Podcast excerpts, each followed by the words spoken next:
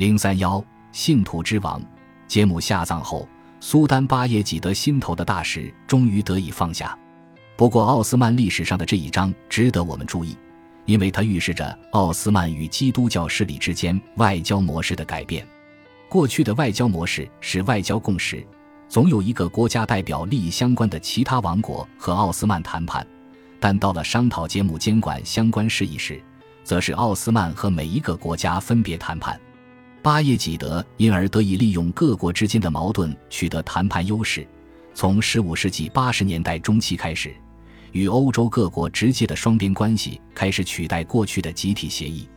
奥斯曼最早的特使就是在这个时期前往欧洲各宫廷的，如一因四百八十三年到法国的特使，一因四百九十五年到莫斯科大公国的特使，一四九六至一四九七年派往神圣罗马帝国的特使。虽然基督教和伊斯兰国家均宣称和对方永远心怀敌意，但是从杰姆长期的流亡过程中可以看出来。政治上的权益措施比宗教上的意识形态更能主导处理事情的态度。所有人都能看出，与奥斯曼相比，查理八世统治的法国对意大利的和平具有更大、更直接的威胁。奥斯曼对此自是善加利用。多年来，巴耶济德的精力全被杰姆的生死与进退占据。这显示，不管穆罕默德二世有多么非凡的功绩。奥斯曼帝国领土的完整并不是理所当然的事。杰姆在一四八二年七月前往罗德岛，让巴耶济德在国内的混乱中得到一个喘息机会。卡拉曼的王子卡西姆曾经为了共同的利益与杰姆合作，现在却获得了苏丹的原谅。在放弃独立自主的要求后，被任命为安纳托利亚南部的厄齐勒省的总督，那里过去曾是卡拉曼埃米尔国一部分。但他年事已高，于一因四百八十三年逝世。卡拉曼此时终于成为奥斯曼领土中不可分割的一部分。不过局势仍然紧张。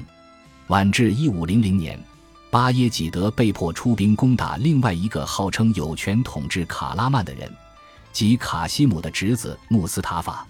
他统领着军队出现在伊朗，支持那里的反抗势力。在争取居住在奥斯曼和马穆鲁克缓冲地区的土库曼部落的效忠时，马穆鲁克苏丹凯特贝也抑制住了把杰姆当棋子利用的诱惑。但是在一千四百八十一年，杰姆在马穆鲁克避难已经成为未来冲突的征兆。虽然心有不甘，但是卡拉曼王朝至少现在名义上已经归入奥斯曼之下。然而，除了卡拉曼王朝外，尚有依然独立的杜尔卡迪尔王朝和拉玛赞王朝，他们分别以埃尔比斯坦和阿达纳为核心，控制着边界不断变化的领土。他们的存在依靠马穆鲁克和奥斯曼人的支持。第一次奥斯曼马穆鲁克战争爆发于一千四百八十五年，杜尔卡迪尔王朝的阿劳德夫勒仗着有女婿巴叶济德撑腰，围攻了马穆鲁克在安纳托利亚东南部。有发拉底河以西的城市马拉蒂亚。当马穆鲁克反击时，巴叶济德派出增援部队支持阿劳德夫勒，马穆鲁克落败，但随后在第二次遭遇战中取得胜利。马穆鲁克统治者想尽办法羞辱巴耶济德，在巴赫曼尼苏丹国的沙赫赠给巴耶济德的礼物途经马穆鲁克领土时，他没收了这些礼物。因四百八十五年夏天。巴耶济德派新上任的卡拉曼总督黑眼睛穆罕默德帕夏率领一支军队攻打土库曼部落图尔古德卢和瓦尔萨克，这两个部落在奥斯曼占领卡拉曼时反抗最激烈。一千四百八十一年，杰姆试图进军伊斯坦布尔时，他们也派军支援。黑眼睛穆罕默德占据了塔尔苏斯阿达纳地区的堡垒。这个地区控制着安纳托利亚前往叙利亚的道路，具有战略地位，因此得到了通往阿拉伯大地的钥匙的称谓。马穆鲁克苏丹凯特贝果断行动，要减轻奥斯曼对他的领土的威胁。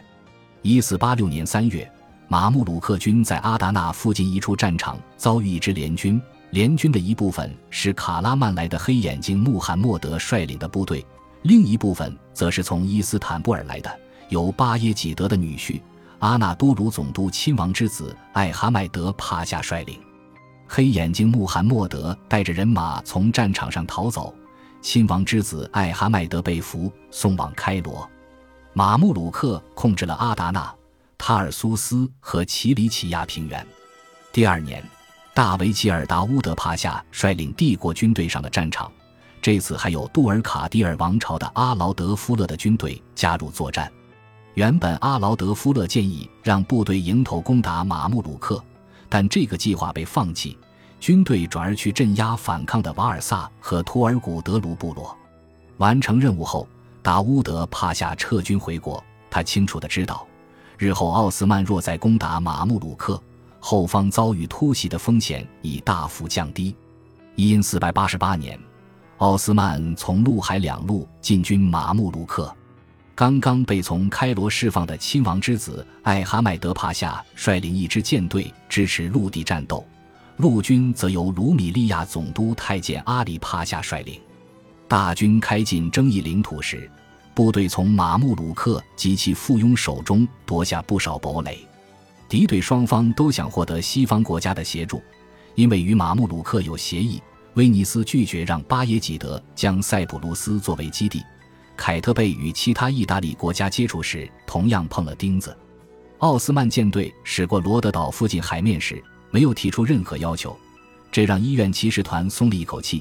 因为虽然医院骑士团跟马穆鲁克维持着外交和商业上的关系，他们畏惧的却是奥斯曼。威尼斯派遣一支舰队到塞浦路斯，以阻止亲王之子艾哈迈德的庞大舰队登岸。不过，舰队却停泊于安纳托利亚海岸边的伊斯肯德伦，以阻止马穆鲁克军由叙利亚穿越山口北上。但是天公不作美。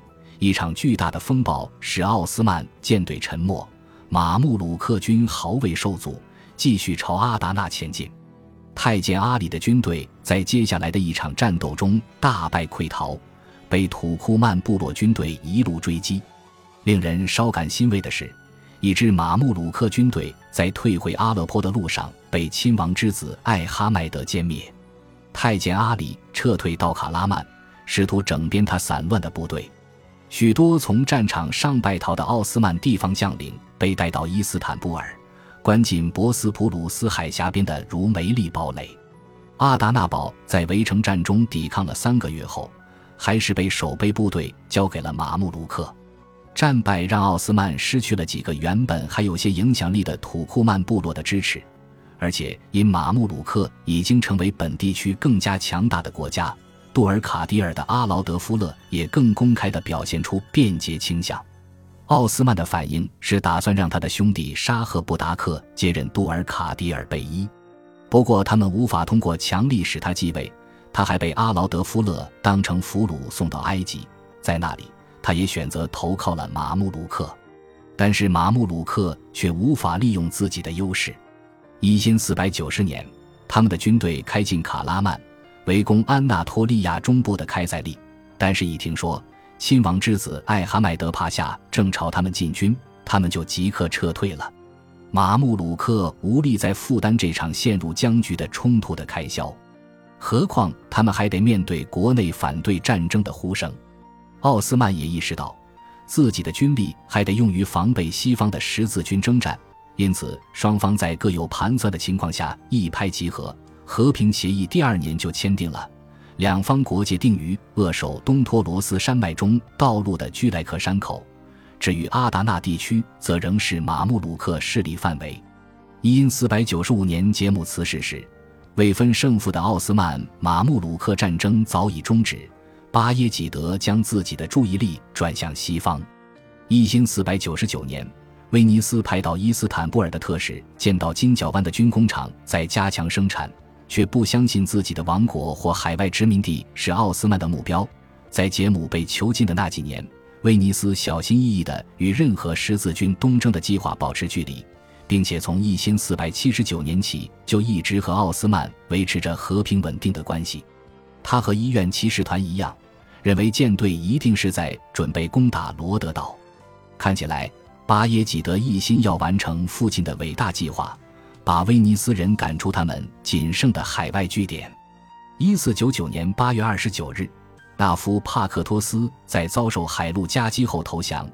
奥斯曼采用了加强博斯普鲁斯和达达尼尔海峡防御的相同手法，在科林斯海湾向西航行的狭窄入口处建立了相对的两座堡垒。威尼斯本身也在十月受到侵略，敌军距离城市仅有三公里。一五零零年初，一名威尼斯密使在奥斯曼宫廷觐见苏丹，以讨回纳夫帕克托斯。却被告知，苏丹连威尼斯在亚德里亚海沿岸的据点也要一并取得，并且把亚德里亚海当作与威尼斯的边境地区。同年稍晚，伯罗奔尼撒西南部沿海地区的麦索尼、科罗尼和皮洛斯皆被奥斯曼海军攻下。本集播放完毕，感谢您的收听，喜欢请订阅加关注，主页有更多精彩内容。